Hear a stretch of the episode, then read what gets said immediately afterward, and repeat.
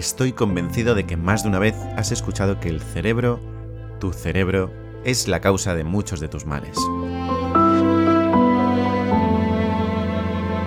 Un desajuste de la serotonina, un chute de cortisol, una baja dopamina, que si el cerebro te traiciona, que si tu mente te engaña, una amígdala muy sensible, un córtex prefrontal que todavía tiene que madurar, en fin, toda una amalgama de circunstancias que señalan a una única culpable, tu cabecita.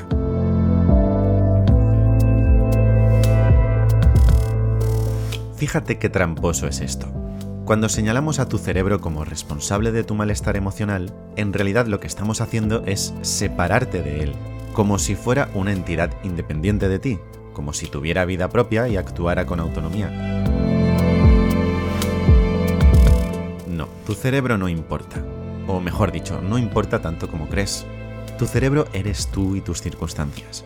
Tu cerebro es tu diálogo interno, lo que decides decirte.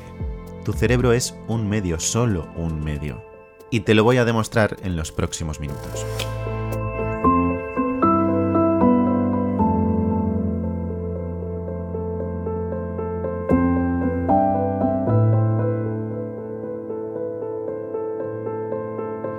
Hacerte creer que tu cerebro va por libre no solo es tramposo, también es peligroso, bastante peligroso. Porque si dejamos nuestro bienestar en manos de una parte de nuestro organismo que actúa por cuenta propia, entonces lo esperable es que tomemos un papel pasivo ante el malestar que experimentamos. Porque no depende de mí en ningún caso, ¿no? Tampoco de mi contexto ni de mi relación con mi contexto, sino de una máquina defectuosa que funciona mal.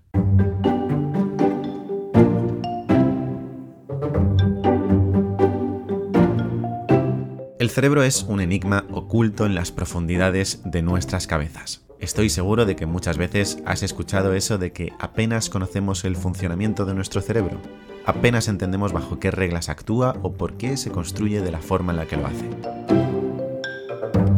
Y efectivamente así es.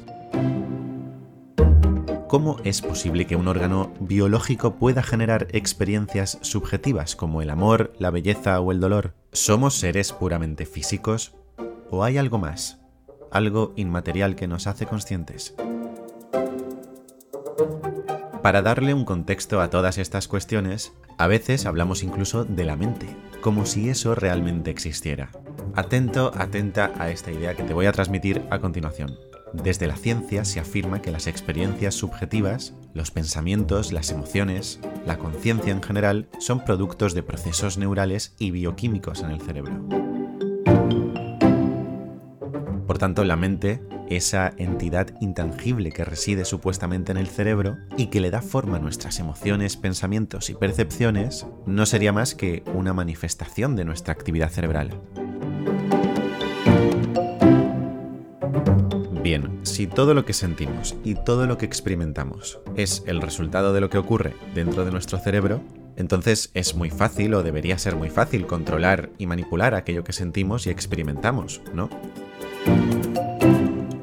Por ejemplo, la depresión sería simplemente un desequilibrio de la serotonina que navega por nuestro cerebro, así que con ajustar ese desequilibrio sería suficiente. La felicidad se podría medir por la cantidad de dopamina que acumulamos ahí arriba, Así que a tomar pastillitas de dopamina para ser felices. Nuestra madurez, nuestras funciones ejecutivas y el comportamiento social dependería principalmente del desarrollo de nuestro córtex prefrontal, así que la posibilidad de votar, de conducir o de tener relaciones sexuales debería condicionarse al desarrollo de dicha área, y nuestra agresividad dependería únicamente de la cantidad de testosterona que manejemos, así que a los maltratadores se les podría suministrar antagonistas androgénicos para que aprendan a respetar a las mujeres. ¿Te das cuenta de lo absurdo que suena todo eso? Pues déjame decirte que hay muchísimos profesionales, científicos de renombre y personas inteligentísimas que lo reducen todo a un cóctel químico, con las implicaciones sociales, culturales, políticas e incluso legislativas que eso conlleva.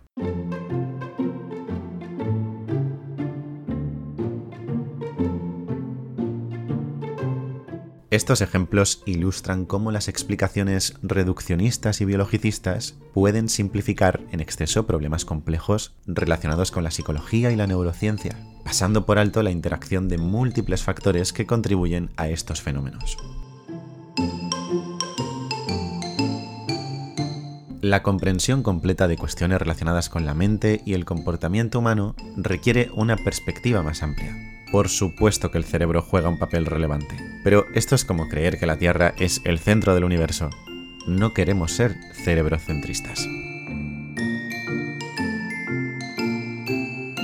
Hace poco subí un vídeo hablando sobre un tuit de una chica que recomendaba dar abrazos a personas que estuvieran experimentando una crisis de ansiedad. Parece bastante obvio que no a todo aquel que sufre ansiedad le apetece ir abrazando a los demás en plena crisis. Pero más allá de eso, la chica explicaba que los abrazos reducen el cortisol, que es la llamada hormona del estrés, y que por tanto un abracito tendría más o menos el mismo efecto que un buen orfidal. Vamos por partes. El cortisol no es lo que me está generando el estado de estrés, ansiedad, tensión o activación. El cortisol es la sustancia que le permite a mi cerebro experimentar ese estado de estrés, ansiedad, tensión o activación. Te pongo un ejemplo muy sencillo. Imagínate que vas caminando por la calle y te cruzas con un león que se acaba de escapar del zoo. La explicación biologicista es que en tu cabeza se va a montar un festín de sustancias químicas como la adrenalina, el cortisol, la serotonina, y eso te va a activar una serie de respuestas fisiológicas como la taquicardia, por ejemplo, que te van a permitir salir pitando para evitar que el león acabe contigo. Tiene sentido, ¿no? Tu cerebro detecta un estímulo peligroso y actúa. ¿Crees que le ocurriría lo mismo a un domador de leones? ¿Crees que experimentaría una activación emocional de ese calibre con la idea de escapar de ahí cuanto antes? No, ¿verdad? La historia de aprendizaje del domador de leones es diferente a la tuya. Él ha asociado el león con la dominación. Es muy capaz de poner en marcha ciertas conductas que van a evitar que el león le ataque. Tú, sin embargo, has aprendido que el león es un depredador que podría matarte, y por lo tanto es un peligro. Debido a esa asociación de ideas, ante la presencia de un león vas a necesitar escapar. Por lo tanto, el cerebro actúa para permitirte escapar. ¿Cómo? Pues con ese desbarajuste hormonal que te va a poner como una moto para largarte de allí cuanto antes. Es decir, es tu relación con el entorno lo que has aprendido a lo largo de toda tu vida, lo que va a generar respuestas en ti que te sirven para adaptarte a ese entorno. Esas respuestas están mediadas por tu cerebro. Tu cerebro actúa para permitirte responder de esa manera, pero no es la causa de esas respuestas.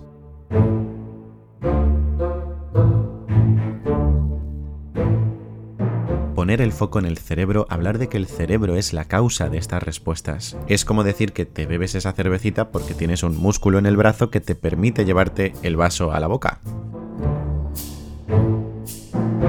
Por tanto, ante un episodio de ansiedad no necesitas bajar el cortisol para dejar de sentirte alterado. Necesitas ajustar tu realidad y tu contexto para dejar de sentirte alterado y entonces se reduzca el cortisol. No necesitas reducir las señales de alerta de tu cerebro, sino alejarte del león lo máximo posible. Por supuesto que existen problemas psicológicos más dependientes de nuestra estructura y funcionamiento cerebral, pero todos, incluso los más graves, tienen una interacción con el ambiente de la que depende su desarrollo. Incluso la esquizofrenia, con toda su base biológica, es multifactorial. Seguro que has escuchado más de una vez que parece haber una asociación entre el consumo de marihuana y el desarrollo de esquizofrenia. Y es que existen problemas psicológicos latentes que se disparan debido a nuestra relación con el ambiente. Así que no es que no importe lo que pasa en tu cerebro, es que lo que pasa en tu cerebro es muchas veces la consecuencia de lo que ocurre fuera. Y es mucho más inteligente, más práctico y más interesante modificar nuestra relación con lo de fuera que intentar modificar todo el rato lo de dentro. A lo mejor no necesitas llevarte bien con un león, pero quizás sí aprender a enfrentarte a los desafíos de la vida de una manera más saludable para que tu cerebro se quede tranquilito.